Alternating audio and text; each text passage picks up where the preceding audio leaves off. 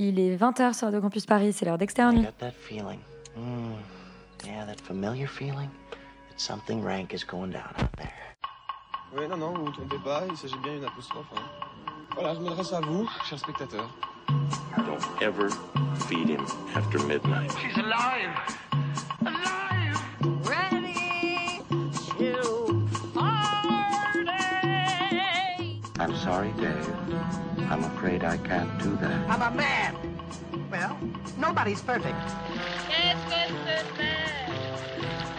C'est pas quoi faire! Les acteurs sont à l'aise dans leur personnage, l'équipe est bien soudée, les problèmes personnels ne comptent plus, le cinéma règne. Vers l'infini et au-delà Été 2020, François Ozon nous propulse l'été 85, époque lointaine où Extérieur Nuit n'existait pas encore et que Laurent n'était pas même conçu. 35 ans plus tard, nous voilà autour de cette table à parler cinéma et séries à une semaine de notre pause estivale. Alors pour préparer le terrain, j'ai préparé en guise d'intro un petit jeu ludique sur les bases de la série Arte Tu préfères. Léa, en premier, tu préfères ne plus avoir de vacances de toute ta vie ou devoir partir chaque année avec la bande du Divorce Club de Michael Youn? Franchement, plus de vacances. Plus jamais. Plus jamais. Yuri, tu préfères affronter Lin-Manuel Miranda lors d'une battle freestyle filmée ou reprendre un titre d'Hamilton à Capella à l'antenne la semaine prochaine? Euh, première version parce que enfin première Trouillard. option bah, hein? Trouillard. bah non c'est juste que ça me permet de le, de- de le rencontrer dans la vraie vie ce qui est quand même pas mal alors que vous je vous connais déjà quoi Bien joué. Roman, tu préfères avoir la vie sentimentale d'Anna Kendrick dans Love Life ou celle de son, entraide- de son ancêtre Bridget Jones? Oh bah celle de Anna Kendrick, ça me va très bien. Si je peux avoir son humour aussi, ce serait cool. Charlie, tu préfères être bloqué dans l'univers fantastique de Kirst ou quelque part dans la mer numérique des algorithmes Netflix? Oh, euh, je prends les algorithmes. Ouh, ça annonce du lourd. Et Laurent, tu préfères être le King of Sta- Staten Island et donc le héros de Judas Pato ou le roi d'Extérieur Nuit et notre héros, mais mon correcteur a corrigé en herpès à tous? Moi, je prends les deux. Tu veux notre, je notre herpès à tous? l'herpès Le héros, le herpès et Staten Island. Même si pour beaucoup de New-Yorkais, c'est l'enfer, même si je connais pas bien, en fait, je suis jamais allé. Ouais, j'y suis allée, c'est pas si sympa. Vous préférez qu'on continue ce jeu pendant une heure ou que je lance les actus de la semaine? Et ben ça fait rien, c'est moi qui décide et c'est parti pour les actus. Léa, on va commencer tout de suite avec le box-office de la semaine et je sais déjà qu'il te déprime. Oui, il me déprime terriblement. Alors, bien entendu, ce sont seulement les prévisions, puisque nous enregistrons mardi dans les conditions du direct. Mais euh, d'après ces prévisions, euh, aujourd'hui, mercredi, heure de diffusion de l'émission, c'est Diverse Club qui arriverait en première position avec 170 000 entrées pour un cumul à 239 000 entrées. C'était moi qui me tirais une balle. Euh, en deuxième position, c'est tout simplement Noir de Jean-Pascal Zadi, qu'on vous a chaudement recommandé dans l'émission il y a deux semaines, qui comptabilise 150 000 entrées cette semaine pour un cumul à 406 000 entrées. Et en troisième position, toujours Scooby, toujours fidèle au poste, en troisième position, qui réalise 150 000 entrées également cette semaine pour un cumul à 341 000 entrées. Et une mauvaise nouvelle, euh, n'allant jamais seul, euh, Nolan euh, chie dans la colle. Écoutez, euh, le suspense autour de la sortie de Tenet est insoutenable. On nous l'avait annoncé pour fin juillet, maintenant la rentrée, euh, puis on a dit que finalement le film ne sortirait pas avant encore une année supplémentaire, et maintenant Warner n'envisagerait même plus une sortie mondiale. Euh, voilà, le, film de Christopher Nolan pourrait tout de même sortir pays par pays en fonction de l'épidémie. Il devait sortir d'abord le 17 juillet avant d'être poussé au 12 août, carrément retiré du calendrier. Euh, maintenant, la, la- Chine, qui a, elle, interdit les, films de plus de deux heures, a déjà décidé qu'elle ne diffuserait pas le film. Euh, le suspense continue pour savoir euh, si, euh, si le film sortira euh, en France. L'ironie, c'est que euh, cela impliquerait également que le film qui devait sortir aux États-Unis état par état en fonction sortira aux États-Unis état par état en fonction de la situation sanitaire et donc New York pourrait voir le film avant Los Angeles. Affaire à suivre. Bien joué, euh, New York. Euh, D'habitude, on ne dit jamais 203, mais tu conclus avec une bonne nouvelle. Oui, euh, le festival du cinéma américain de Deauville qui vient d'annoncer euh, sa sélection pour sa 46e édition qui se tiendra du 4 au 13 septembre 2020. Alors, je vous avoue que je suis un peu, un, peu décontenancée puisque je, ne connais aucun de ces cinéastes. En tout cas, ça ne me dit rien. Les films, donc 14 projets en compétition, dont 7 premiers films, 8 mis en scène par des réalisatrices. First Cow de Kelly Reichardt, Giants Being Lonely de Greer Patterson, Holler de Nicole Riegel, qui sera un premier film, Cajillionnaire de Miranda Julie, July, Lorelai de Sabrina, Sabrina Doyle, un premier film. on est vraiment sur radio euh, franchouillard quoi c'est Ouais. excellent Last Words de Jonathan Lasseter. Maintenant, je vais parler avec un accent très euh, New York. Euh, Love is Love euh, d'Eleanor Coppola. Minari de Lee Isaac Chung, Shiva Baby d'Emma Seligman en premier film, Sophie Jones de Jessie Barr également en premier film, et deux autres premiers films, Sound of Metal de Darius Marder, The Assistant de Kitty Green, The Violent, euh, The Violent Hurt de Karam Sanga et Uncle Frank d'Alan Ball, euh, qui serait un deuxième long métrage. Voilà, moi en tout cas, ça ne me dit rien. Ce qui me dit quelque chose, c'est que le jury sera présidé cette année par Vanessa Paradis. Euh, pour l'instant, c'est seulement qu'un hommage à Kirk Douglas, qui était décédé en, début d'année, euh, est prévu lors du festival. Et le festival s'associera également à deux autres grands rendez-vous du cinéma qui n'avaient pas pu avoir lieu, le festival de Cannes et le festival d'animation d'Annecy. Et donc, on vous parlera évidemment de ce festival de Deauville. Euh, je vous l'annonçais en intro, euh, le premier film dont on parle cette semaine, c'est Été 85 de François Ozon, ou euh, Léa, on pourrait dire du coup euh, François Ozon. François Ozon. Bande annonce. Pour qu'on parle de ce que tu as fait. Le juge a besoin de savoir pourquoi tu agis de cette manière. Et c'est à moi de donner mon avis. Non.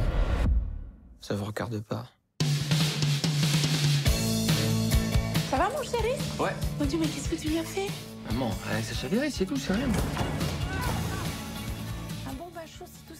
Et Roman, c'est à toi que revient, que revient la lourde tâche de pitcher euh, Été 85, parce que la bande-annonce ne dit pas grand-chose en fait. Non, c'est vrai, elle dit pas grand-chose. Le film en dit un peu plus, mais finalement pas des masses.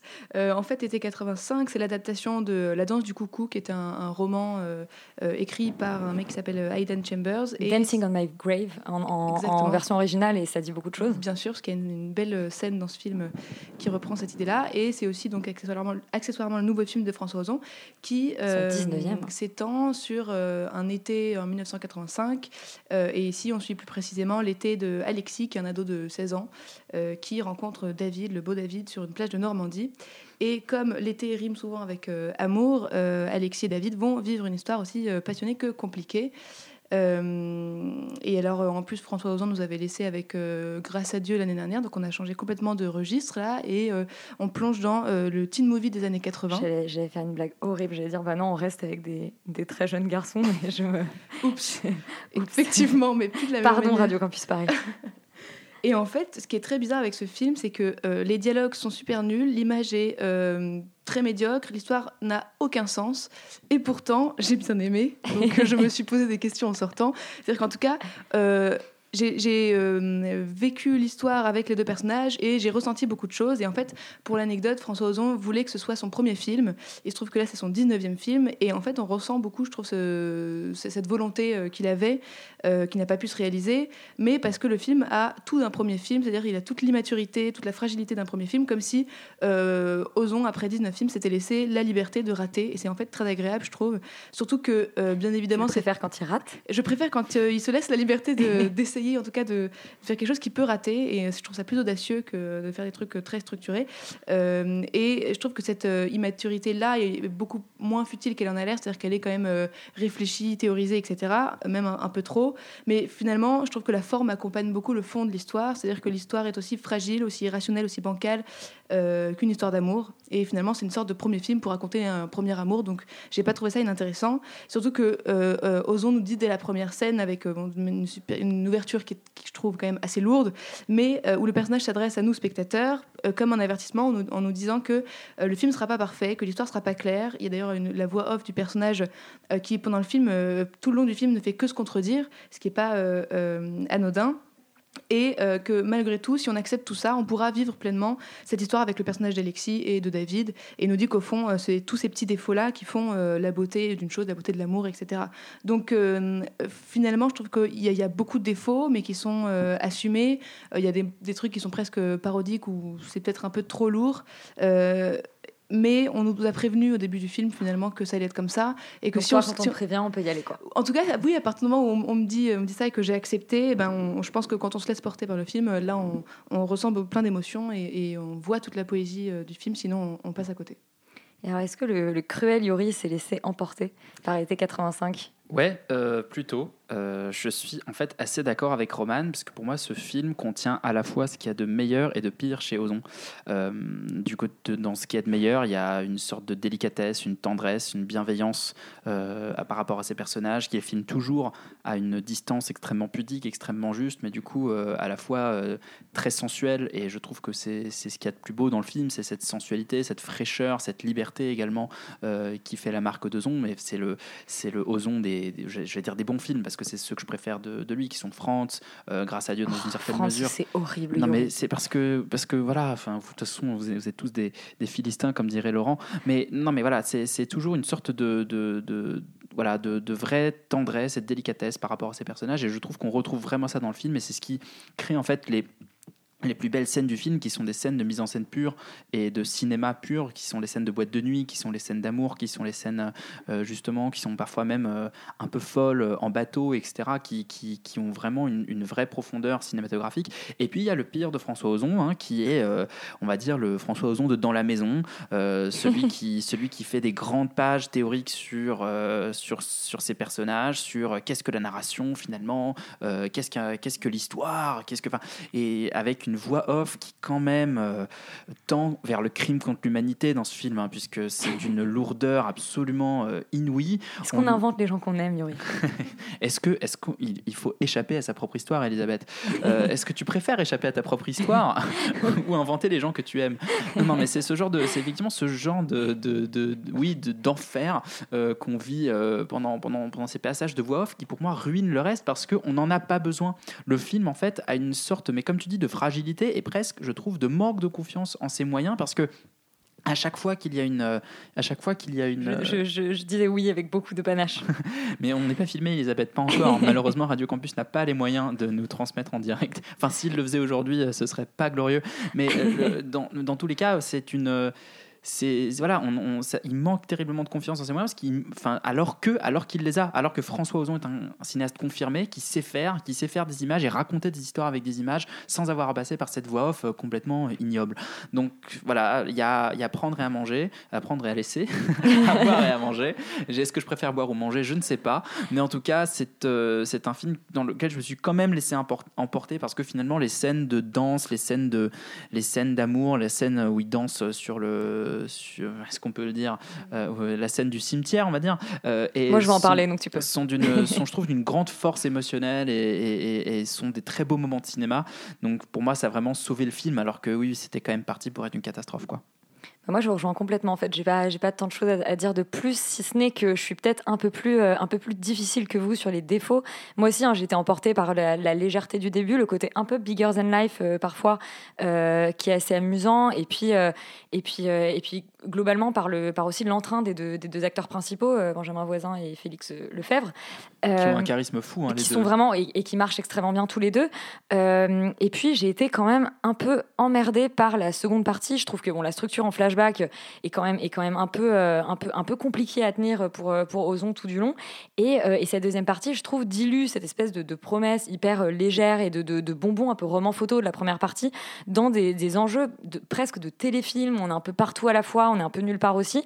Euh, alors que cet enjeu justement d'aller danser sur la tombe et, en fait je trouve hyper fort et, quand j'ai vu que c'était le titre du, livre je me suis dit mais en fait pourquoi tu t'es emmerdé avec cette voix qui nous euh, euh, qui explicite tout qui nous, qui, nous, annonce aussi les choses alors qu'en fait cet enjeu est, très beau et qu'il le, le casse à tous les moments puisqu'en fait avec sa structure en flashback il a quand même un peu de malhonnêteté c'est à dire qu'il nous fait quand même croire pendant une petite partie du film que euh, euh, le, ce qu'a commis le, le héros est bien pire que ce qu'il a fait, donc il nous tient avec un faux suspense dont il n'a pas du tout besoin, parce que je trouve que, que cet enjeu est très beau. Et effectivement, quand tu parlais de manque de confiance en lui, je trouve que oui, il y a, une vraie, il y a un vrai manque de confiance en lui, dans ce qu'il raconte, et aussi parfois dans son cinéma, où je trouve qu'effectivement, il y a des beaux moments, il y a aussi des moments où on est vraiment très proche du téléfilm, et c'est dommage.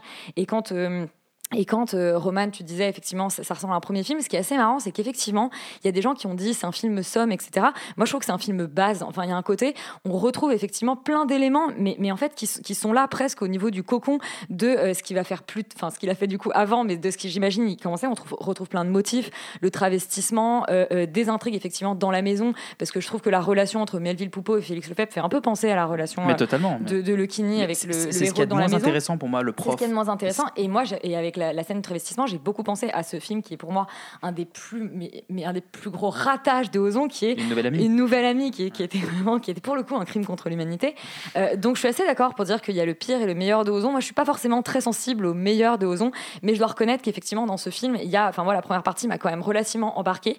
Euh, mais dommage, Ozon, fais-toi plus confiance pour euh, ton 20e film, oui. Juste, on n'a pas du tout mentionné les comédiennes euh, Isabelle Nanty et Valérie Bruni Tedeschi qui sont extraordinaires. toutes les deux extraordinaires. Et ça fait plaisir de voir Isabelle Nanty dans autre chose que les Tuches 4.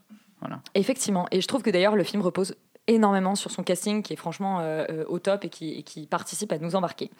Euh, On ira quand même voir les Tuches 4. Mais bien sûr, et surtout, on mangera beaucoup de frites parce qu'on aime ça. Euh, eh bien, été avec les tuches ou été à Staten Island avec euh, notre ami Jude Apatow. Euh, eh bien, de nouveau, une petite euh, bande-annonce et un gros changement d'ambiance. What are those numbers on your arm? Oh, that's uh, the date my dad died. He was a fireman.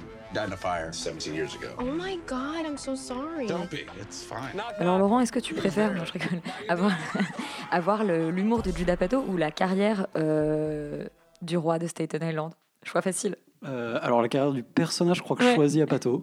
Je- je Euh, la, pense carrière, en de- difficulté. la carrière de l'acteur, euh, dont le nom m'échappe là tout de suite, ce qui Pete m'énerve. Davidson. Pete Davidson, voilà, exactement.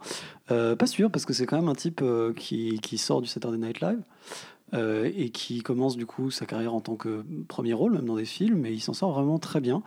Euh, parce qu'en réalité, ce, ce film a une histoire un peu, euh, un petit peu difficile à définir, mais ça raconte en gros euh, le destin de- du personnage de Pete Davidson justement, euh, qui s'appelle Scott et dont le père est mort. Le père était un pompier de Staten Island, qui est genre euh, le quartier, enfin le borough le plus le plus perdu et le plus on va dire campagnard entre guillemets de New York, où euh, c'est essentiellement des gens un peu euh, euh, voilà euh, classe moyenne, voire euh, voire euh, voire populaire, qui vivent là-bas et, euh, et qui sont euh, tous euh, quasiment des Italo-Américains ou des Irlandais. Et, donc ce type-là, dont le père était, était, pompier, est mort dans un incendie et lui-même souffre du syndrome d'un syndrome de, personnalité limite qu'on appelle en français borderline en anglais. Euh, et, du coup, il, est complètement perdu et il se fait plus ou moins embarquer euh, euh, dans des tas d'histoires complètement improbables et pour à la fois en apprendre plus sur son père et sur lui-même et puis au final se rapprocher. Euh, euh, de, de- voilà, de, de- de- de devenir pompier, en fait, un peu comme son père. Je, je spoil un petit peu le- la fin du film, mais en fait, le, le, le pro- le gros problème du film, c'est qu'il raconte pas grand-chose, euh, et que, et que c'est peut-être le seul vrai problème du film, parce que il, à la fois, il raconte pas grand-chose, il est assez mal structuré, c'est-à-dire qu'en fait, euh, euh, il n'y a pas vraiment de concept au-delà du personnage, et, euh, et ça dure environ 2h20, où on a voilà, des Ouf. espèces de, euh, de moments de flottement comme ça sur le destin de ce type, euh, qui, euh, qui, comment dire, qui finalement va se concrétiser dans un truc qui est à moitié fini, en fait. On a, on a un peu l'impression que le film démarre vraiment euh, après deux heures presque. Donc c'est un peu, un peu problématique parce que parce que ça dure. Voilà, c'est, le, résultat en fait, c'est que c'est long et c'est chiant. Euh, et c'est le vrai gros point noir du film, mais je le sauverai quand même parce que le reste est quand même extrêmement solide. C'est-à-dire que euh, les dialogues sont très bons, les personnages sont très attachants, très intéressants, très bien faits.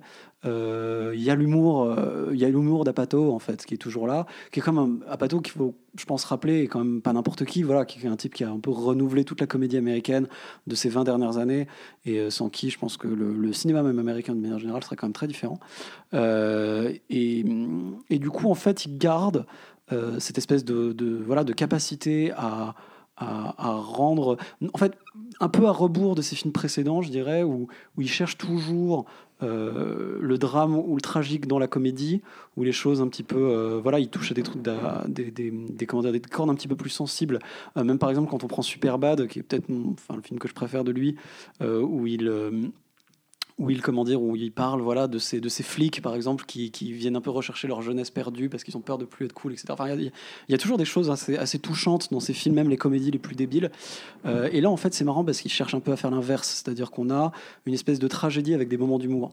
Et en fait euh, c'est un peu ça. Je dirais pas c'est pas une tragédie parce que ça reste comme très américain et tout le monde est gentil mais les choses se passent plutôt bien.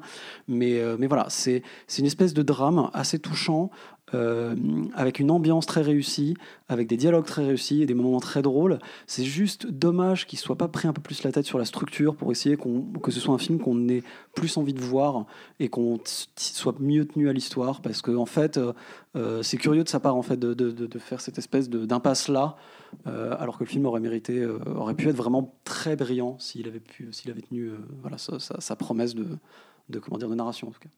Promesse non tenue pour toi aussi, euh, Yuri, sur Staten Island À The moitié, King. Ouais, à moitié tenu, je suis assez d'accord sur les problèmes de longueur et de rythme. Après, moi, je, je peux quand même pas dire que ça m'a pas plu, parce que ça m'a plu. Euh, et en fait, même cette longueur, même de ce- bonne humeur, Yuri, ce Ouais, ça va. Moi, je suis, je suis content. Je passe une bonne semaine. J'étais en vacances. Euh, non, mais le, le- même le rythme, en fait, même cette structure très décousue, très étrange, mais qui repose intégralement sur ce personnage principal fascinant qui est joué par Pete Davidson, qui est, mais qui bouffe. Enfin, il est tous les plans, donc c'est un peu compliqué. Mais il est il- vraiment, il prend toute la lumière. Il est il- extrêmement touchant. Il est, est en même temps un peu dérangeant. Il est drôle. Euh, mais c'est les moments où il où il raccompagne des enfants à l'école et qu'il les accompagne à l'école et que en fait qu'il leur parle et qu'en fait c'est les seuls un peu à le comprendre parce qu'il est resté un peu coincé euh, lui-même par euh, enfin que- dans euh, dans cette enfance là et dans cette adolescence et en fait le fait de jamais avoir pu vraiment faire le deuil de son père tout ça est extrêmement touchant. Il y a quand même ce fond effectivement très dramatique, très tragique, euh, qui moi m'a plu. Et surtout, euh, ça me ça rappelle quand même que Judd Apatow, c'est Judd Apatow, et que toutes les comédies américaines euh, qu'on voit depuis depuis assez longtemps, qui sont du sous Judd Apatow, sont du sous Judd Apatow. Quoi. C'est-à-dire que vraiment, on est quand même dans un autre niveau de mise en scène, c'est un autre niveau d'écriture, c'est un autre niveau. king. Oui, voilà, là il rappelle qu'il est le king et pas seulement de Staten Island, puisque non, il est vraiment dans une, euh, dans, dans- enfin, il est dans une maîtrise, lui, pour le coup, de, de- du dialogue, du montage, du cadrage. Euh, Enfin, c'est assez impressionnant en fait de le voir à l'heure, de voir à l'œuvre, même sur 2h20 pas toujours réussi, un petit peu bancal, mais il y a cette, euh, y a cette tendresse, toujours cette, euh, cette bonne humeur, euh, des blagues qui sont parfois totalement potaches avec le gamin qui vomit, moi ça m'a fait hurler de rire alors que c'est complètement débile, et qu'il arrive justement à, mêler euh, cet aspect un peu plus touchant, parfois un peu chelou, qu'il avait déjà exploré dans Funny People et dans d'autres films qui étaient déjà un peu, plus, un peu moins calibrés que ses précédents. Mais voilà, moi ça m'a ça m'a plu, ça m'a touché, et j'encouragerais quand même les gens à le voir pour, pour, ouais, pour rappeler qui est le papa. quoi. Puis on rappelle que les gamins qui vomissent, euh, ça nous amuse toujours. Toi aussi, Roman? Beaucoup, beaucoup. Et moi, en plus, j'ai pas du tout été dérangée par, euh, par la longueur du film. Et je suis pas du tout d'accord pour la structure. Je trouve qu'au contraire, euh, c'est ce que tu disais, Yuri, c'est que toute la structure est basée sur le personnage. Et je trouve ça, au contraire, très très fort de leur part d'avoir réussi à faire tenir un film de 2h20 sur juste. Euh, une structure qui tourne autour de ce personnage et de ce qu'il traverse, donc euh, une sorte de récit initiatique que je trouve hyper intéressant. Ce qu'il faut aussi savoir sur le film, c'est que c'est quand même Pete Davidson, donc l'acteur qui euh, incarne le personnage de Scott, qui a coécrit l'histoire et que c'est presque un faux vrai biopic, c'est-à-dire que c'est la moitié, à quelques détails près, de son histoire à lui, qui a perdu son papa, etc. Donc je ne sais pas si, ce, si c'est parce que c'est un biopic, ça joue ou pas, mais en tout cas, je, je trouve ça tout simplement génial et débordant d'énergie, d'humour et, euh, et d'émotion. Je trouve que ce qui est presque le mieux fait dans le, film, c'est la bascule euh, constante entre la comédie et le drame, qui vraiment, genre, on, passe d'une scène à l'autre, on rit, on pleure et, et on s'en rend même pas compte. C'est-à-dire que c'est magistralement bien maîtrisé. Euh, je trouve l'ouverture du film, moi, il m'a vraiment fallu 4 minutes pour rentrer dedans, assez génial pour nous plonger dans l'atmosphère du film et surtout dans la psychologie de ce loser qui est hyper attachant. C'est-à-dire qu'on on le retrouve au volant de sa voiture, fatigué, sûrement un peu défoncé, et il commence à fermer les yeux euh, et à accélérer de plus en plus. Et en fait, on ne connaît pas ce personnage, c'est vraiment les premières images qu'on voit, et pourtant, on, on a déjà peur pour lui. Euh, on a déjà de l'empathie pour lui, ce qui est déjà très fort, et il va de plus en plus vite et il finit par ouvrir les yeux euh, brutalement pour euh, éviter un accident, reprendre le contrôle sur sa voiture. Et c'est précisément ça que, raconte le film en fait. C'est l'histoire d'un type qui va devoir ouvrir les yeux, qui va devoir affronter la réalité, faire face aux responsabilités qu'il n'a jamais prises auparavant. Et donc en reprenant le contrôle sur son volant, c'est une décision qu'il prend pour reprendre le contrôle sur sa vie. Et je trouve ça très très fort. Sans parler de Pete Davidson, qui est vraiment un acteur qu'on connaît d'habitude pour pendant des, le talent de Pete Davidson, mais vraiment sur des sketchs de, de, de 3 minutes euh, sur euh, SNL. Là, on a le bonheur de pouvoir l'avoir pendant 2h20, ce qui est plutôt génial. Euh, donc voilà, et je trouve ça super émouvant sur ce que ça raconte aussi de la jeunesse et aussi de, voilà, ça parle quand même beaucoup de deuil avec beaucoup d'humour et de tendresse, comme disait Yuri. Donc vraiment, passez pas à côté de ce film. Je trouve que on retrouve Judd Apatow euh, en grande forme. Bah, énergie, humour et tendresse, tu disais, j'espère que c'est aussi le programme de Divorce Club de Michael Youn. te souviens de Ben, mon mari Ma femme m'a quitté pour son patron. Bonjour. Lors d'une réception, ils avaient gardé les micros branchés. Oui. Tout le monde l'a entendu. Alors, ce Divorce euh, Club, Léa, est-ce que tu as hâte euh, de te marier pour pouvoir ensuite le rejoindre? Euh, non. mais en fait, c'est pas dans le concept, c'est-à-dire que le, le côté de euh, on est divorcé et on se serre les coudes entre nous et on essaye de, de, de se raconter que euh, la vie ne vaut pas d'être vécue que dans le couple, mais qu'on a une existence unique. Moi, je suis pas contre ce concept-là. Et Oh, l'idée d'avoir une bande de copains qui se disent bon, bah voilà, on, on a tous 40 balais, on est tous divorcés, qu'est-ce qu'on fait maintenant? Est-ce qu'on profite? Ou est-ce que on se lamente sur notre sort? Je suis pas non plus contre cette idée-là, ce principe-là de comédie. C'est juste que là, c'est Rendez-vous c'est- dans c'est 15 ans. juste mal fait et absolument malaisant parce que euh, ce qu'il répète tout le temps, c'est pas que euh, euh, d'être divorcé, euh, bah, c'est une épreuve qu'ils vont surmonter ensemble. C'est que bah, d'être divorcé, c'est la vraie vie. Il y a plus Boban qui fait chier, et puis il y a le silence et tout. Enfin, c'est d'un- machisme et, et même d'une misogynie extrême. C'est c'est un film qui, qui ne, qui ne dépasse aucun des clichés euh, qui est mis en avant et, euh, et, et qui est vraiment à vomir. Si tu veux, moi, je, je- fais toujours un peu attention au film, à ce qui a été fait pour la mise en scène et ce qui pourrait vraiment refléter la réalité. Au bout de cinq minutes, tu as Arnaud Ducré et François-Xavier de Maison qui sont en train de déjeuner dans un restaurant et ils sont assis, mais vraiment côte à côte. Et on n'est pas sur une terrasse parisienne, on est clairement dans un, un resto, une terrasse à Marseille, ils devraient être l'un face à face. Et en fait, la mise en scène, la réelle, elle est fainéante, tout comme l'écriture du film. Et donc, tu as vu cette scène et tu as compris, ok, en fait, ils se sont arrangés pour faire plus ou moins le plus simplement possible euh, ce qu'ils avaient fait, en mode on t'en met plein la vue, mais voilà. Ça raconte donc l'histoire de Ben, qui est interprété par Arnaud Ducré, qui euh, divorce parce qu'en fait sa femme le trompe avec son patron, qui est Benjamin Biolay, et que euh, elle se tape son patron à une soirée de la boîte, mais les micros sont restés branchés, et donc dans les enceintes, tout le monde l'entend se faire démonter par le boss, et donc lui, euh, c'est la, la risée de tous parce qu'elle dit que euh, elle a- ah ben j'ai pas même à la maison, hein. voilà, donc euh, il s'évanouit parce que vraiment malaise, et là à partir de là, ce qui est absolument extraordinaire, c'est que à chaque fois qu'il va raconter cette histoire, on va dire c'est vraiment euh, le pire, la pire, le pire truc qui puisse t'arriver. Et on dire- traite quand même la dame de salope Ouais, euh, environ c'est 43 fois. Environ quoi. 43 fois. Et j'ai envie de dire, mais attends, c'est ça le pire truc qui soit arrivé dans ta vie, c'est que, euh, bon, en effet, que ta femme te trompe, c'est pas très agréable. Qu'elle te trompe, que tout le monde soit au courant et qu'en plus elle insinue que t'es une petite bite, c'est peut-être pas très agréable. Mais je veux dire, c'est- il y a- c'est pas non plus le pire du pire. Laurent, qui l'a dire, bah, personnellement je- vécu. Je, je sais pas, mais je veux dire, à part se faire couper une jambe ou mourir à la guerre, je vois pas vraiment, tu vois, ce qu'on pourrait faire de pire quand on a une vie normale, en tout cas. Bah, moi, je- Léa n'a pas une vie normale. Non, moi, j'ai pas une vie normale et je trouve pas que ça- cette histoire-là soit la pire de toutes les histoires. Donc, déjà, j'adhérais pas du tout au concept. Et puis, donc, de là, il va renouer avec un ami d'enfance qui est interprété par François-Xavier de Maison, qui est pété de thunes. Parce que le mec a, s'est placé subtilement, en fait, a vendu sa start-up qui s'appelait euh, Délivre Pou. Donc, euh, quand tu fais caca, on t'apporte du PQ. Voilà. C'est une référence à la Euh, note sombre de Fatal. Ouais, parce que je connais Michael Youn, moi. Et donc, euh, mais c'est juste placé comme ça. Après, on n'en reparlera plus jamais. Mais le mec est complètement pété de thunes. Et, euh, et donc, il va venir emménager avec lui dans son incroyable villa. Puis, ils sont rejoints par Audrey Fleurot et par toute une bande de copains à faire des espèces de, d'énormes teufs, de, de, de, de X Party, non, de comment ça s'appelait, les soirées des, des jeunes, voilà, des projets X. Enfin, qui n'ont ni queue ni tête. Un truc qui m'a le. Enfin, il y a bien sûr, c'est que, c'est que des blagues lourdes et nulles.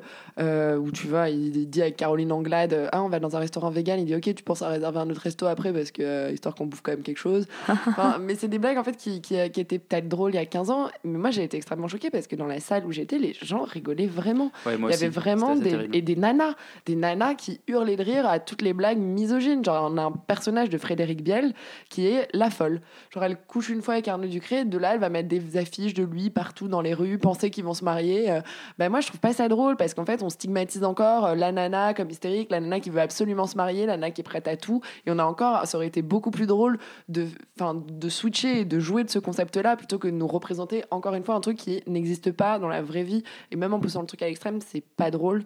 Euh, et tout est comme ça. Et je voulais rajouter un, un dernier truc par rapport à à la gênance et je pense à, tout ce qui est véhiculé dans ce film, c'est vraiment encore que des histoires de copains qui couchent tous avec la femme les uns des autres et euh, il y en a un peu ras-le-bol. On a bien compris que vous êtes tous dans le même petit milieu. Michael Youn, il a volé la femme à Pascal Obispo, ok, mais je veux dire, c'est pas un reflet de la vraie vie et, euh, j'ai trouvé ça juste franchement dégueulasse dans le ton et même dans le message de fin. Euh, je trouve qu'il y a rien qui va et même il y a 10 ans, cette comédie, elle serait pas passée. Bah, coup de gueule euh, pour Léa. Yuri, toi, tu avais été euh, sensible à l'humour euh, tout en finesse de Fatal. Est-ce que Divorce Club t'a ravi Bah non, clairement pas. mais c'est vrai que moi j'aimais bien Fatal, mais je l'aimais bien pour ce côté complètement trash, assumé et complètement débile, qui, qui avait pour moi en tout cas un certain charme. Là, c'est vraiment difficile de parler de charme parce que on est vraiment sur des clichés absolument navrants. Arnaud Ducré qui, enfin, quand même, le, le par contre, bah, je le connais pas personnellement, je vais pas être méchant avec lui, mais qui dans ce film joue vraiment l'espèce de d'exemple type de l'hétéro-beauf euh, complètement à la ramasse. C'est vraiment le film de néo-boomer euh, par excellence. Euh, les mecs qui tous que euh, que, que, que, en fait, euh, ouais, les gonzesses, c'est toutes des chieuses. euh, les, ou alors, quand il y en a une qui, qui fait un peu du MMA, bah, c'est forcément un peu une mal baisée euh, lesbienne. À un moment, il y en a un peu marre de voir ça. Je trouve ça un peu, je trouve ça un peu dommage que- qu'une comédie française soit encore à ce niveau-là. Mais, mais on est habitué avec 10 jours sans maman. Enfin, c'est quand même exactement le même truc. Ça joue sur des clichés que je trouve un peu désolants. Ouais, ouais, que j'ai beaucoup aimé. Et surtout, là, il y a quand même zéro mise en scène quoi c'est il y a du placement de produits de partout euh, le mec est le La mec est- montgolfière Jiffy. la montgolfière Alors Jiffy le, le- Stéphane le- Plaza. le Stéphane Plaza on est on est dans un dans- Champagne Piper aussi, Ouais. je pense qu'ils se sont bien arrosés la gueule pendant le tournage. on est vraiment sur, sur, sur, un, sur un spot de pub euh, de deux heures. C'est très long quand même pour une comédie en plus. Ça dure 1h50. Donc ça, ça je lui ai pas pardonné à Michael. Euh, mais c'est pardonné à Jude. hein. Ouais, ouais, mais parce que Judd, il me respectait plus, alors que Michael, il m'a pissé à la gueule, tu vois. C'est un peu Ouais, le niveau vois. de son Ouais. film, quoi. Et du coup, le, c'est et du coup, c'est vraiment un, c'est- ouais, non, c'est très problématique, c'est très mauvais, c'est pas, c'est pas très drôle. Les seuls moments, en fait, où j'ai ri, c'est les moments justement totalement absurdes et trash avec euh, Michel le Lémurien qui pète la gueule à Arnaud Ducas. Ça, je trouve ça assez marrant, mais parce que justement, ça, ça sort de ce carcan de comédie française vu et revu avec euh, des gags euh, et tristes. Donc euh, voilà, peut-être euh, Michel le Lémurien pour avoir un spin-off euh, et ça me ferait marrer. Mais non, ce film, c'est clairement un, un non. Eh ben, c'est un non, c'est un divorce avec Michael Youn, boum boum boum. Ouais, on est dans le même niveau d'humour que lui. Euh, heureusement, on va tout de suite parler du documentaire euh, We Are Freestyle Love Supreme euh, d'Andrew Fried sur, euh, eh bien encore une fois, notre grand ami Lin-Manuel Miranda, dont on parle un peu chaque semaine en ce moment suite à Hamilton. On écoute une petite bande-annonce. What's that quote? It's Orson Welles' quote that was, if you want to tell a story with a happy ending, it depends on where you end the story. Now, ladies and gentlemen, we're going to take you back to the beginning. First, there was the beat. Bon, Yuri, tu es le plus grand fan de Lin-Manuel Miranda sur ce plateau, donc c'est à toi qui revient Ouais. euh, Oui, le, le droit, l'honneur, Ouais, si ça, si ça n'en tenait qu'à enfin, si moi, on, on- on parlerait de lui euh, tous les jours et non pas seulement toutes les semaines. Euh, c'est un documentaire en fait qui revient sur un peu, c'est un peu l'origine story, on va dire, de Lin-Manuel Miranda, euh, puisque ça, va, ça raconte tout simplement l'histoire de son groupe de freestyle rap qui mélangeait théâtre d'improvisation en fait et hip-hop, euh, hip-hop freestyle, euh, qu'il a fondé avec euh, Tommy Cale, qui est le metteur en scène de Hamilton, il y a maintenant plus de 15 ans, et un groupe de copains. Et ça va juste montrer comment ce, ce groupe de potes qui faisait du freestyle dans les rues de manière complètement à l'arrache, euh, est devenu en fait aujourd'hui sont en fait c'est tous devenus les boss du game euh, aujourd'hui à Broadway à Hollywood quoi c'est assez impressionnant Euh, C'est un peu de- genre nous quand on, quand on gérera euh, Radio France. Quoi. Ouais, plus ou moins, plus ou moins, avec, euh, mais avec cette, euh, cette, euh, ce panache, cette, euh, cette vivacité, cette fougue. Oui, comme, nous. oui. bah, bon, ça, ça, ça reste à prouver, mais, mais en tout cas, cette, euh, cette fantaisie. Et, juste cette, euh, cette, cette envie d'y arriver qui est absolument communicative, en fait, qui est assez extraordinaire, c'est que ça montre vraiment à quel point, donc même In the Heights, qui est la première comédie musicale qu'ils ont montée, euh, puis Hamilton, trouvent en fait leur source dans ce côté complètement, euh, complètement à l'arrache, complètement communicatif, vraiment, vraiment de groupe, quoi, de, de bande de potes. Et c'est euh, un documentaire d'une heure et demie qui est peut-être un peu trop long pour le sujet, mais euh, qui, moi, m'a vraiment plu, pas seulement parce qu'il fait du fan service et qu'il nous montre un peu euh, Miranda surtout sous toutes les coutures, mais Aussi parce que c'est un documentaire, un documentaire très honnête, c'est un documentaire qui est fait de l'intérieur, visiblement, euh, c'était tourné par, euh, par des gens euh, du groupe, et, euh, et en fait, on, et, même eux-mêmes sont assez honnêtes quand ils disent oui, bah, il y a un moment où on s'est engueulé, il y a un mec qui parle de ses problèmes d'alcool, enfin tout ça, tout ça est assez touchant, et ça culmine en fait dans, dans, dans, dans, un spectacle qu'ils ont, qu'ils ont fait à Broadway il y a maintenant un an et demi, pour justement célébrer Freestyle Love Supreme,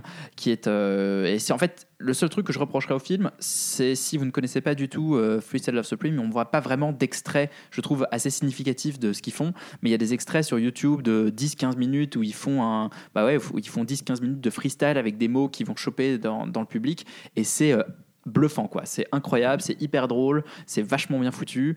Et euh, avec euh, aussi je trouve euh, un bel hommage rendu à Tommy Kail qui est le, metteur en scène et un peu la tête pensante de tout ce bordel et qui est également le réalisateur de Fossey Verdon et de, plein d'autres choses très intéressantes. Donc vraiment pour moi c'est c'est un super truc mais ça vient un peu en complément on va dire de si on aime bien Hamilton In the Heights et Lin-Manuel Miranda et tout ce qu'il fait en général. Talent, panache et fougue. Donc, Laurent, tu as été toi-même marabouté par, euh, par Emmanuel Miranda et Hamilton. Talent, panache et fou, autant dire moi. Euh, non, plus sérieusement, euh, plus sérieusement, oui, j'ai j'ai vraiment adoré Hamilton et je suis en train de devenir un peu. J'ai j'ai commencé un peu à geeker sur les trucs de, de Miranda et ça se passe Ouh pas là très là bien. là là là Ça se là, passe pas le très bien. virus est là maintenant. Ça se passe pas très bien pour moi à la maison en ce moment. Euh, non, euh, j'ai beaucoup aimé ce documentaire. tu rejoins le Divorce Club? Ouais, enfin, je, je sais, enfin, tu vois, clairement, genre, je, je- enfin, voilà, ça, ça va pas, quoi. J'ai des bouts, enfin, bref, il y, a que des paquets de chips autour de mon ordi, enfin, vraiment, ça va pas, quoi. Euh, non, euh, je, donc, du coup, oui, non, moi, j'ai beaucoup aimé ce documentaire. Euh, je, je, j'ai pas grand chose à rajouter sur ce que tu dis parce que je suis un petit peu d'accord. Euh, Mais un petit peu seulement. C'est-à-dire que, non, mais je, suis- je suis d'accord avec toi sur le fait que peut-être que le documentaire est un petit peu long. C'est parce que, parce que, en fait, on s'attarde peut-être un peu trop sur des trucs, il y a un peu trop de redondance, je dirais. Euh, mais mais par contre, je trouve que ça présente assez bien en fait ce que c'est que le We Are Freestyle Love Supreme, enfin le, le Freestyle Love Supreme justement et leur spectacle, sans en montrer trop et du coup sans forcément se, spoiler en fait entre guillemets euh, ce qu'on va voir et ça, dit des choses assez intéressantes. En fait, ça, montre, c'est un bon teaser en fait pour le spectacle. Euh, L'autre petite déception, c'est que le fameux David Diggs qui, qui donc joue euh, à la fois Lafayette et Jefferson dans Hamilton et qui est aussi joue un film, qui a réalisé un film que j'avais joué dans un film que j'avais vu, que j'avais critiqué l'année dernière, qui s'appelle Blind Spotting, qui était un très bon film. Euh, et en fait, a fait partie de ce groupe, mais pas présent en fait sur sur le projet de documentaire, ce que je trouve dommage parce que c'est une personnalité que j'aime beaucoup. Euh, mais au-delà de ça, c'est vrai que je trouve que en effet, c'est ce assez touchant. Pardon Il est en ce moment en dans ce moment dans Snowpiercer. Ouais, c'est Euh, et en effet, je trouve que c'est un documentaire qui est très touchant, qui dit euh, beaucoup de choses sur la manière euh, dont, dont, voilà, dont ces types ont, ont réussi un peu à, à, à s'incruster dans cette espèce de monde qui était finalement assez cadenassé de, de, de Broadway euh, et du coup d'Hollywood pour Lin-Manuel Miranda en tout cas. Et, euh, et en fait, ce qui est assez curieux, c'est qu'il y a un peu ce côté, euh, un peu, enfin voilà, l'histoire des Beastie Boys, comme on avait pu le voir dans le documentaire des Beastie Boys, et en même temps, presque, je dirais, rapproché de celle un peu des, Beatles, hein, entre gros guillemets, euh, parce que c'est quand même, quand on regarde le documentaire, on se demande comment diable. Enfin, ils ont fait pour avoir une telle réunion de gens aussi talentueux, en fait. Ce qui est assez incroyable, c'est qu'ils sont tous incroyablement brillants. Et même les mecs pas connus de l'équipe, même les types qui sont, ils sont capables de faire des trucs qui sont très impressionnants. Euh, parce que techniquement, quand même, faut avouer que de faire du hip-hop freestyle euh, de la manière dont ils le font, etc., euh, il y a des moments qui sont assez bluffants où on se dit, mais je, je, comprends. Ok, ils ont de la pratique, ok, tout le système est un peu organisé parce qu'ils ont leur thème, ils ont leur façon de faire, etc., et que c'est improvisé toujours un peu entre guillemets, c'est-à-dire qu'ils ils savent un petit peu toujours où ils vont. Euh, ça reste euh, ouais, très impressionnant, très bluffant, une, démonstration de talent euh, assez extraordinaire. Et en fait, ça explique presque de lui-même pourquoi est-ce que ces gens-là aujourd'hui ont des postes aussi élevés aussi importants ou sont des, sont des talents aussi reconnus parce qu'ils ils n'en manquent pas. Euh, euh, donc non, je dirais peut-être à réserver quand même aux, aux gens qui connaissent déjà le travail de Lin-Manuel Miranda et, de, et, du, euh, et du, du réalisateur, de Tommy euh, parce que parce qu'il faut quand même avouer que si on connaît pas, on risque de se passer un petit peu à côté de, de- pour, de- pour comprendre un peu l'évolution et de qui, qui ils sont. Mais, pour ceux qui ne connaissent pas, on, qui connaissent pas, on, leur, on les encourage à, À regarder Hamilton, à regarder commencer Hamilton, par là, disponible puis- sur Disney+. Voilà, et à regarder le reste. Mais en effet, oui, c'est une petite, c'est une petite, voilà, c'est une, une petite pâtisserie pour, pour se délecter euh, de, leur talent euh, en attendant d'en voir plus. Euh, mais oui, évidemment, évidemment, pour moi, c'est à regarder pour ceux qui connaissent. quoi. Et bah, du coup, pour ceux qui connaissent et ceux qui connaissent pas, vous suivez nos conseils de la semaine dernière et vous regardez Hamilton. Charlie, tout à l'heure, tu nous disais que tu préférais te perdre dans la mer numérique des algorithmes de Netflix plutôt que de retourner une seconde de plus dans l'univers de euh, la série créée par Frank Miller, euh, donc on connaît pour euh, notamment euh, la BD Sin City, mais pas que, et euh, Tom Wheeler, petit extrait de la bande-annonce, et puis tu nous expliques pourquoi c'est si terrible après.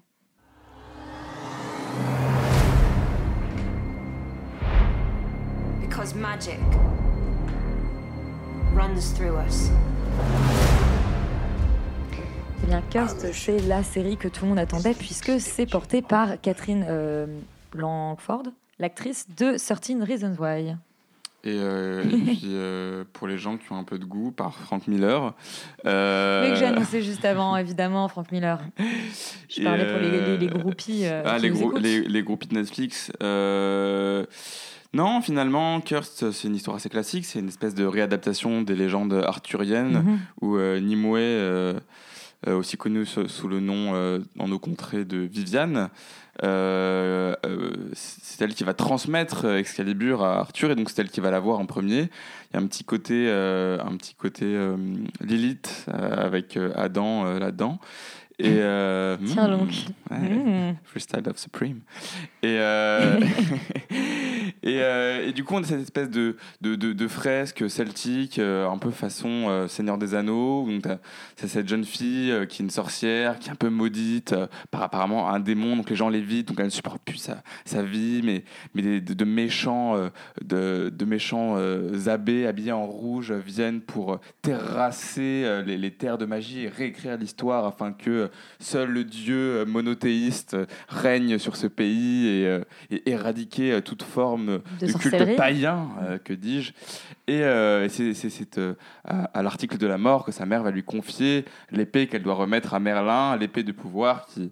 À Merlin ou Arthur? À Merlin. À Merlin. Mais euh, non, Arthur, Arthur cette fois-ci est un petit peu, c'est son, son love interest, c'est un petit peu son, euh, son, euh, comment il s'appelle dans Twilight le vampire Edward Son Edward à elle, Edward Cullen. exactement. C'est, c'est son Me demandez pas comment je sais ça, c'est terrible, je suis très gênée de venir de dire ça à T'inquiète la pas, radio. t'inquiète pas, Elisabeth, on est tous derrière toi. Courant. On dénonce. On dénonce, ça dénonce. Et, euh, et voilà, je n'ai pas, eu- je n'ai pas eu le courage de voir euh, plus que deux heures de cette série. Euh, C'est déjà beaucoup. c'est, en fait, mine de rien, c'est une série qui a le mérite d'avoir quand même de, d'assez beaux décors. euh, Quand on en vient à parler des décors. voilà, d'assez belles. Non, mais c'est vrai qu'il y a des moments, des, mom- des moments de foule, des moments de bataille en plan séquence qui sont assez réussis. Euh, on- Netflix m'a habitué à des choses beaucoup plus cheap, notamment avec euh, Sabrina euh, l'apprentie sorcière, des choses comme ça Que tu défends pourtant. et euh, que je défends pourtant. Et ce que je peux pas défendre justement dans Cursed, c'est les personnages, c'est-à-dire que euh, quand on pense à Frank Miller, on pense à des choses comme Sin City, des choses qui ont un petit peu de- du chien. Et euh, là, c'est vrai que les personnages sont quand même assez fades. Euh, et sont pas assez intéressants, n'ont pas assez de, de bagou pour nous donner envie euh, de, de- de suivre la suite. C'est-à-dire que, quitte à regarder un truc euh, sur les légendes arthuriennes, je préfère me retaper euh, Camelot en Kaamelott, entier. ouais. Que, euh, on parle pas de retaper Camelot, c'est on regarde Camelot avec déférence et, et beauté. Et euh, big up à mon ancien coloc qui le regarde après, qui regardait la, la- la série entière à peu près une fois par semaine. Et euh, C'est ce que Laurent fait entre ses paquets de chips euh, quand il a terminé Hamilton. Ouais, pour, pour, pour, me, pour me, tu vas me libérer le cerveau. un petit lavement à la camelote. Et, euh, mm. euh, et du coup, Curse, voilà, bon, pour moi, ça restera pas plus qu'une espèce de, de, série un peu teenage euh, qui, visera à plaire à un public bah, qui visiblement n'a jamais vu de série comme ça, hein, qui aura le mérite d'être un peu beau et d'être un peu moins cheap qu'un Stargate, mais en termes d'histoire, euh, ça va pas très très loin. Quoi. On sait déjà comment ça va terminer. Il y a Merlin qui est quand même vaguement charismatique. Euh, mais euh, le coup de l'ennemi avec la capuche en noir qui est absolument méchant et très très très méchant et qui fait du mal même aux enfants et enfin bon faut stop quoi Laurent, je vais pas te poser de questions sur tes relations avec Alexandre Astier. euh, mais J'aimerais en avoir, je, mais je n'en ai suis pas, très- Je suis très malheureusement. curieuse de savoir ce que tu as pensé. Est-ce que tu as regardé plus de deux heures, toi, de Curse? Non, exactement, j'ai regardé exactement un en même sort temps, très mais puissant, par, euh, mais par, euh, non pas par, Ou soporifique. Par, par manque de temps en fait essentiellement, Euh, parce que du coup c'est difficile de, de faire un, voilà, une critique définitive du truc. J'en ai vu que les deux premiers épisodes, mais euh, je pense que déjà rien qu'avec ce qu'on a vu, avec l'ambiance générale en fait de la série, il y a quand même déjà pas mal de problèmes. Euh, je suis assez d'accord avec toi, Charlie, en fait. C'est-à-dire que c'est une série qui a quand même de belles ambitions. On sent qu'ils ont mis un peu d'argent pour faire un truc d'heroic fantasy vraiment assumé comme tel. Euh, et rien que ce principe-là, je trouve ça pas si mal parce que euh, ça permet de prendre un peu le contre-pied de Game of Thrones, qui justement va faire de la dark fantasy. On va mettre des éléments d'heroic fantasy assez légers. Là, quand même, on est directement dans un monde de fées, un peu coloré, avec des histoires de magie, etc. Euh, je trouve ça, je trouve ça intéressant. Euh, mais en fait, il y a une espèce de, une espèce de, de- voilà, d'alchimie qui fonctionne pas entre euh, ce côté très high fantasy, très, euh, euh, très cartoon presque en fait, vraiment très coloré, et, et la volonté de remettre dans, dans une espèce de euh, de de mythe celtique, tu vois, originel de la légende arthurienne, cette histoire. Euh, Il y, a, quelque chose que, voilà, qui- y a- un équilibre en fait qui pour moi est pas réussi et pas vraiment bien trouvé. Euh, et c'est dommage parce qu'en fait les deux, euh, les deux idées indépendamment étaient intéressantes, mais là manifestement, enfin, je, voilà, pour moi ça marche pas très bien. Je trouve aussi qu'en fait la série, de par l'esthétique qu'elle adopte et de par le, voilà l'histoire qu'elle cherche à raconter, arrive pas à prendre suffisamment de recul et, et en fait surtout n'arrive pas à avoir d'humour. Euh, par rapport à son sujet. Et je trouve que c'est très dommage surtout parce que c'est une série anglaise et qu'on bon, on sait quand même que les anglais euh, euh, sont plutôt pas mauvais pour réussir à, à prendre leur sujet comme ça même quand c'est des monstres sacrés avec suffisamment de recul suffisamment de, références et suffisamment de, de voilà d'amusement et d'humour et de, côté satirique en fait. Là clairement non ça reste assez premier degré. Voilà elle est, on est sur des en effet comme tu l'as dit des intrigues très adolescentes d'une jeune femme qui voilà qui s'était rejetée et qui du coup va essayer de se battre pour s'affirmer machin etc puis l'histoire de l'héritage et la mort de la mère et tout ça. Bon bref euh, c'est un peu gros sabot et c'est pas très malin Euh, alors qu'en fait, euh, je pense que j'ai alors j'ai pas lu la BD de Frank Miller, mais clairement Frank Miller nous a habitués à beaucoup mieux. Donc euh, je, je ne doute pas que, le- que, la, que la BD soit quand même un niveau un peu supérieur. C'était très Euh, Netflixisé peut-être. Bah probablement, c'est-à-dire qu'il y a. On il y a eu une ça avec Lock and Key aussi. hein. de Oui, quoi- tout à fait. quoi Lock- Lock and Key, dont on avait parlé, il y y a un vrai, il y a un vrai manque de prise de risque euh, dans beaucoup de choses, alors que, alors que je sais pas, l'univers promettait pas mal de trucs intéressants. Euh, donc bon, il faudrait, il faudrait regarder en entier pour vraiment donner un avis définitif, mais clairement ça part mal. Euh, D'autant que visuellement, c'est bizarre en fait, c'est pas très beau. Moi, moi j'ai du mal à accrocher quoi. Je trouve ça un peu euh, pas vomitif, mais il y a des moments qui, qui Ah oui, tombent- quand même. tombent.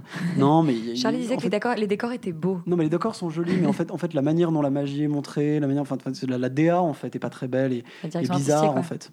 C'est très Euh, bleuté, mais pas dans le bon sens. Et Sophie Voilà, n'est pas là pour, C'est euh, peut-être ça le problème. heureuse. Mais voilà, donc non, moi je je, je, je sais pas si j'aurai le courage de continuer, je pense pas. Euh, je doute que. Ne ça- t'inflige pas ça, Laurent. J'ai j'ai- j'ai- j'ai du mal à croire que ça puisse vraiment devenir beaucoup mieux euh, radicalement euh, au bout de 2-3 épisodes. Donc, euh, donc voilà, c'est pas, c'est c'est une Netflix- Netflixerie euh, pas de très haut niveau. Pas de très haut niveau. Et tu disais que ça manquait d'humour. Euh, celle qui n'en manque pas, tu nous le disais, euh, Roman, c'est Anna Kendrick dans Love Life. I'm, I'm Augie, by the way. Darby. Furby? Darby. Darby, Yeah, sorry, I know. Darby. No, I've gotten Furby before. It's Been a little bit wild. Have you found the one? no. Uh, I found some losers on Match.com. Ouais. Donc, euh, Love Life créé par euh, Sam Boyd avec un réalisateur différent à chaque épisode, notamment Paul Feig, euh, le réalisateur de L'ombre d'Emily et Mes meilleurs amis. Euh, Roman, qu'est-ce que ça raconte, Love Life? Euh, ben, le, le titre le dit euh, pas mal déjà Ouais. bien. C'est euh, la, la vie amoureuse de Darby, qui est donc interprétée par la merveilleuse Anna Kendrick, avec euh, 10 épisodes de 30 minutes qui retracent sa vie amoureuse. Et Darby, c'est une jeune New-Yorkaise qui vit en colocation avec deux amis à elle et le mec d'un- d'une des, d'une de, de ses colocs. Et elle, elle cherche désespérément l'amour parce que ces deux, ces deux colocataires sont en couple et pas elle. Et aussi, euh, parallèlement, elle essaie de faire euh, carrière dans le monde de l'art qu'elle apprécie particulièrement. Donc sur le papier, on se dit qu'on a déjà vu euh, cette série à peu près euh, 90 milliards euh, de fois. Euh, et ce quand on point regarde, oui, un petit peu. Et quand on regarde euh, l'affiche, on a l'impression euh, qu'on va voir une espèce de, de- de bonne vieille rom-com euh, drôle avec Anna Kendrick, parce qu'Anna Kendrick est connue pour son humour. Et euh, c'est justement parce que on pense tout ça en regardant le pitch et en regardant l'affiche qu'il faut absolument voir cette série, qui n'est pas du tout euh, ce qu'on imagine. Euh, en fait, elle doit beaucoup euh, à son concept, la série, qui est, qui est, qui est très inventif et qui est beaucoup plus intéressant dans, dans ce qui est, dans ce qui me dit de la forme euh, de la série puisque euh, en gros Love Live choisit le parti pris de retracer la vie amoureuse de- du personnage de Darby mais euh, avec un épisode une relation amoureuse donc en fait euh, ça retrace plusieurs années de sa vie à cette, euh, à cette fille. Et c'est presque un espèce de How I Met euh, euh, Your Mother, mais euh, euh, revisité avec euh, cette fille, puisqu'on attend euh, de savoir qui finalement qui sera sera, le bon. Quoi.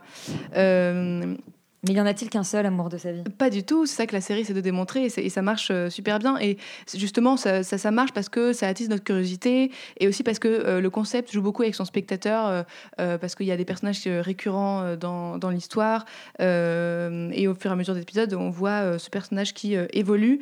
Et c'est aussi du coup un, un très beau récit initiatique de cette jeune fille avec, comme je disais, des ellipses qui sont en fait.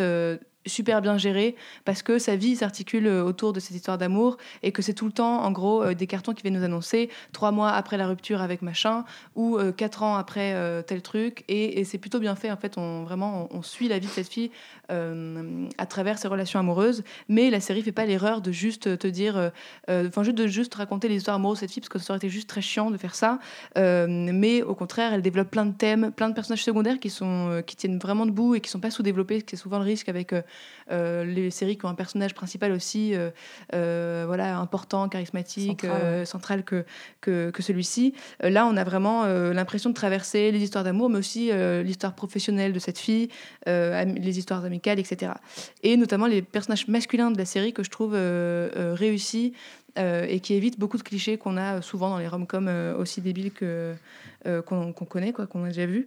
Euh, et en plus, euh, pour parler encore plus d'Anna Kendrick que, j'aime, euh, on la connaît justement beaucoup sous le prisme de, de l'humour. Euh, on parlait de Nombre d'Emily où elle est quand même très très drôle dedans.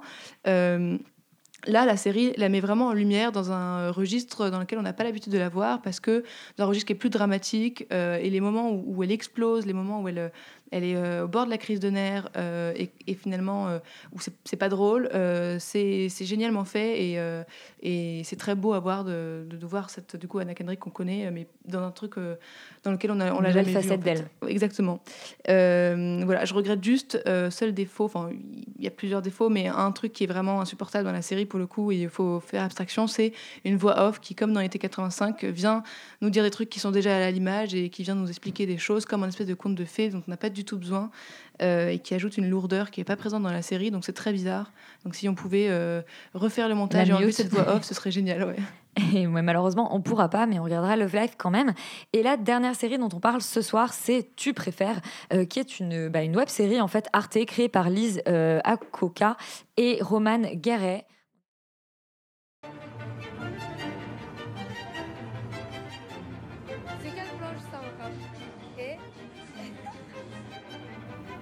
Alors euh, Charlie, tu préfères euh, pitcher, tu préfères ou tu préfères pitcher, tu préfères? Je crois que je vais pitcher Tu préfères. Euh, tu préfères, c'est l'histoire de Shai, Geneba, Aladi et Ismaël, qui ont euh, tous euh, 16 ans, donc deux filles et deux garçons. Mais surtout Et, les filles. mais surtout les filles, on va surtout s'intéresser à, à Shai et Geneba, et c'est la première fois en fait qu'elles sont pas dans le même lycée, alors qu'elles se connaissent depuis qu'elles sont toutes petites. Et les deux habitent dans le 19e à, à Place des Fêtes. Et euh, on, sent qu'elles sont quand même hyper complices. Elles ont fait euh, euh, toute leur vie ensemble. Ça, on le voit assez bien à travers le générique euh, qui est composé de, de snaps euh, qui, qui sont, ils sont tellement réalistes que, en fait, je pense que ce qui est assez fascinant avec cette série, c'est qu'on se demande constamment est-ce que, c'est, est-ce que ces filles sont des actrices ou est-ce qu'elles se connaissent? Et je pense que c'est là où tu préfères. euh, C'est, une série qui, qui, qui marche extrêmement bien. C'est que c'est peut-être une des premières séries françaises où je vois des adolescents et je me dis que ces adolescents existent pour de vrai. J'ai pas l'impression. Il y a une série qui est sortie il y a pas longtemps, dont j'ai oublié le nom, qui parle d'un collège comme ça en France. et juste, enfin, oh, j'ai, j'ai- j'ai- Scam euh, non, c'est La pas ça, non, c'est un truc un peu plus cheap. Les grands, Et ouais. euh, c'est un truc qui passait, je crois, sur M6. Et, euh, Je, je crois que j'ai arrêté au bout de. Le, col- Ou le collège Foufoufou Ah non, pardon. Non, non, non, mon Une série, France 4, dit Léa, tu n'as pas le titre. Et euh, mais j'ai arrêté au bout, de, au bout de la moitié de l'épisode parce qu'en fait, les, enfin, ces gens n'existent pas. Euh, ces, ces gens sont des publicités pour de la lessive euh, au, au- au maximum. Mais, et là, on a vraiment ce truc-là où on, on- on voit ces filles qui, qui se posent des questions. Euh, chaque épisode a, a sa problématique euh, qu'il évite de traiter, je trouve, d'une manière lourde. Au contraire, on a des personnages qui sont un peu dans leur naïveté, euh, dans leur. Dans leur un peu euh, ouais dans leur doute personnel c'est c'est pas des, des intellos comme on peut avoir dans, dans, pas mal de, de séries ou de films français et, euh, et ça fait quelque chose de très frais, de très spontané, euh, des personnages à qui on s'attache vraiment, des personnages qui existent, quelque chose qu'on voit finalement pas tant que ça dans, dans nos séries pour, pour adolescents. Donc je pense que c'est une vraie réussite de la part d'Arte d'avoir réussi à faire exister ces personnages-là, de nous les avoir fait aimer, et je suis assez curieux de voir ce qu'ils vont faire en saison 2. Alors la série dont, dont- que tu évoquais, c'est Askip euh, Oui, sur France voilà, 4. voilà. Ou l'enfer. euh, Ou l'enfer, c'est son sous-titre, effectivement. Euh, l'enfer, ça rime souvent avec Laurent. Euh, Oui. tu- Et alors, tu préfères, est-ce que c'est est -ce c'est l'enfer pavé de bonnes intentions ou... J'irai pas jusqu'à dire que c'est l'enfer, mais euh, je, serais moins, je serais moins indulgent que, que Charlie. Euh, en fait, je suis assez d'accord avec sur le constat sur les personnages. Je trouve que c'est la très grande, belle réussite de la série Ouais. avec les dialogues, euh, où à chaque fois on y croit. C'est-à-dire qu'il y a un truc. euh, on a vraiment l'impression de voir des personnages qui ont 16 piges et qui existent vraiment et qui parlent vraiment comme ça. Il y a un peu le côté, euh, il y, a un peu, il y avait un peu ce côté dans 8th Grade de Bob Burnham, euh, version américaine, où vraiment. film qui n'est jamais sorti en qui n'est France. jamais sorti en France, qu'on- recommande mais- pour ceux qui aiment mais pirater. En même piraté et même M. M. Bo Burnham encore euh, voilà euh, cœur cœur sur lui Euh, le le non non on est vraiment on est vraiment pareil sur un sur un vraiment bon niveau vraiment bon niveau de, de dialogue et de personnages Euh, euh, je crois que c'est inédit en France hein, très simplement. Je vois pas à part peut-être dans les beaux gosses mais ça se passe dans les années 90 donc voilà mais dans un truc actuel je vois pas je vois pas où est-ce que ça a été fait ailleurs. Euh, ce qui m'attriste en fait c'est que j'ai un peu l'impression que l'écriture est paresseuse en fait. Moi j'ai trouvé que l'écriture était assez paresseuse c'est-à-dire que euh, tous les épisodes sont basés sur cette espèce de voilà de concept de tu préfères euh, tel truc et tel truc, de rentrer dans des qui, sont parfois dans des histoires un peu absurdes et donc en gros euh, faire des petites variations autour de ce thème. Mais en fait, on voit bien que euh, qu'il y a relativement peu de, volonté narrative derrière ça. Et surtout euh, et surtout il n'y a pas de euh, il n'y a pas de vraie réflexion en fait à chaque fois qu'on développe ces trucs. Alors euh, ces, ces idées là le, problème le, le- le double tranchant si tu veux d'a- d'aller trop loin dans la réflexion sur tu préfères telle ou telle chose etc c'est que tu peux peut-être rentrer dans des trucs un peu trop intello qui seraient pas très réalistes pour des gamines de 16 ans. Euh, mais, mais en tout cas euh, euh, ça, aurait, ça aurait probablement mérité d'être un petit peu plus euh, euh, tu vois on aurait pris un peu plus de recul on aurait pu réfléchir un peu plus pour euh, euh, rendre la série un petit peu plus euh, intelligente un peu plus intéressante un peu plus euh, euh, un peu plus forte euh, et un peu plus euh, du coup un peu plus facile à regarder parce que je trouve qu'il y a des moments qui sont assez chiants c'est à dire qu'on voit ces personnages vivre euh, c'est remarquablement bien fait euh, mais en fait le problème c'est que leur vie est pas très intéressante ce qui est vraisemblablement réaliste hein, d'ailleurs parce que je pense que les gamins de 14 ans ou enfin de 16 ans qui vivent à Place des Fêtes même de toute façon les gamins de 16 ans de manière générale leur vie est pas très intéressante mais mais euh, désolé pour les gamins de 16 ans mais euh, C'est déjà loin pour toi tout ça. bah oui, mais, mais du coup, euh, euh, mais du coup voilà, euh, là où je veux en venir, c'est qu'en fait, euh, euh, je pense que le, le- voilà, la- la- l'écriture de la série aurait mérité d'être un petit peu plus bossée en dehors des dialogues et en dehors des personnages pour vraiment avoir un truc euh, très intéressant. Euh, là, euh, bon, c'est ça dure pas très longtemps, donc en fait, on peut le C'est regarder. épisodes de 5 à 10 minutes. Donc on peut le regarder 10. et si on accroche au personnage, ça peut valoir Ouais. le coup. Euh, mais moi, je me suis un peu resté, je suis un peu resté sur ma su- quant à la, quant, voilà, quant à la qualité de l'histoire et de la narration, vraiment. Ben, moi, je suis un peu, je te rejoins un peu Laurent, c'est-à-dire qu'en fait, au, au départ, j'ai eu l'impression de, de quelque part de regarder Scam, enfin ce, qui- ce qui était Scam au départ, c'est-à-dire la version norvégienne, donc c'est-à-dire quelque chose de très proche des personnages, avec des des, vraiment des micros enjeux et ces personnages qui émergent etc et moi j'ai été vraiment très emballée par effectivement ces deux héroïnes que je trouve euh, que je trouve juste hyper euh, elles sont enfin je sais pas elles sont elles sont à croquer en fait. Enfin, moi j'ai clairement envie de passer mais si j'avais eu 16 ans j'aurais envie de passer mes mes après à rigoler avec elles.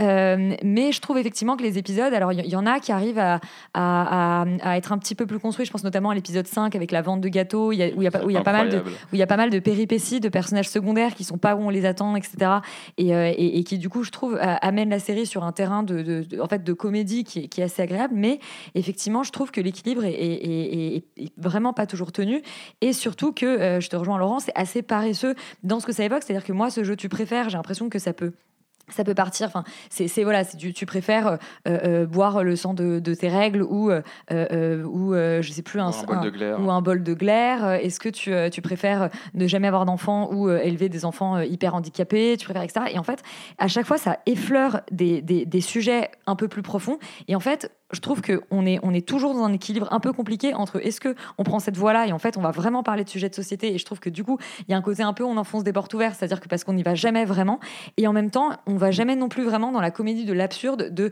quand on se pose ces questions. euh, je veux dire, c'est tu préfères avoir une tête triangulaire ou des, ou des sourcils carrés et en fait, euh, tu pars dans des trucs complètement cons où finalement les deux choix sont, sont, merdiques, etc. Et donc on part via l'absurde sur un constat qui aurait pu être intéressant. Et je trouve que la série est toujours un petit peu, euh, enfin, il va peut-être un petit peu à reculons et un peu sage à ce niveau-là. Et c'est un peu dommage parce que c'est effectivement pas au, au- au niveau, je trouve, de ces héroïnes qui sont, euh, qui sont, qui sont vraiment super. Et s'il y a une saison 2, effectivement, c'est peut-être ça qu'on voudrait, c'est-à-dire peut-être quitter un tout petit peu plus ce terrain de, de, la chronique. On sent qu'effectivement, il y a vraiment zéro moyen, il y a un décor à chaque fois et des dialogues et aller peut-être un peu plus vers des, vers des, des vrais enjeux ou des vraies réflexions et faire évoluer ces personnages. Et dans ce cas-là, peut-être que ça pourrait voilà, faire de, de, de, euh, faire de, euh, de cette série de Tu préfères euh, le- le- l'équivalent enfin de, voilà, de Scam en Norvège. Scam, d'ailleurs, la version française qui cartonne toujours sur France Télé Slash. Donc, euh, ce type que- de série. On espère qu'en grandissant, elles deviendront plus sages et plus intéressantes. Oui, mais on les aime bien comme ça quand même. Euh, et ben voilà pour euh, cette semaine externe. On revient la semaine prochaine pour notre pour la der des der en fait avant euh, les grandes vacances Euh, et donc pas d'externe nuit avant vous imaginez fin septembre donc soyez absolument là la semaine prochaine et en attendant vous restez sur Radio Campus Paris bonne soirée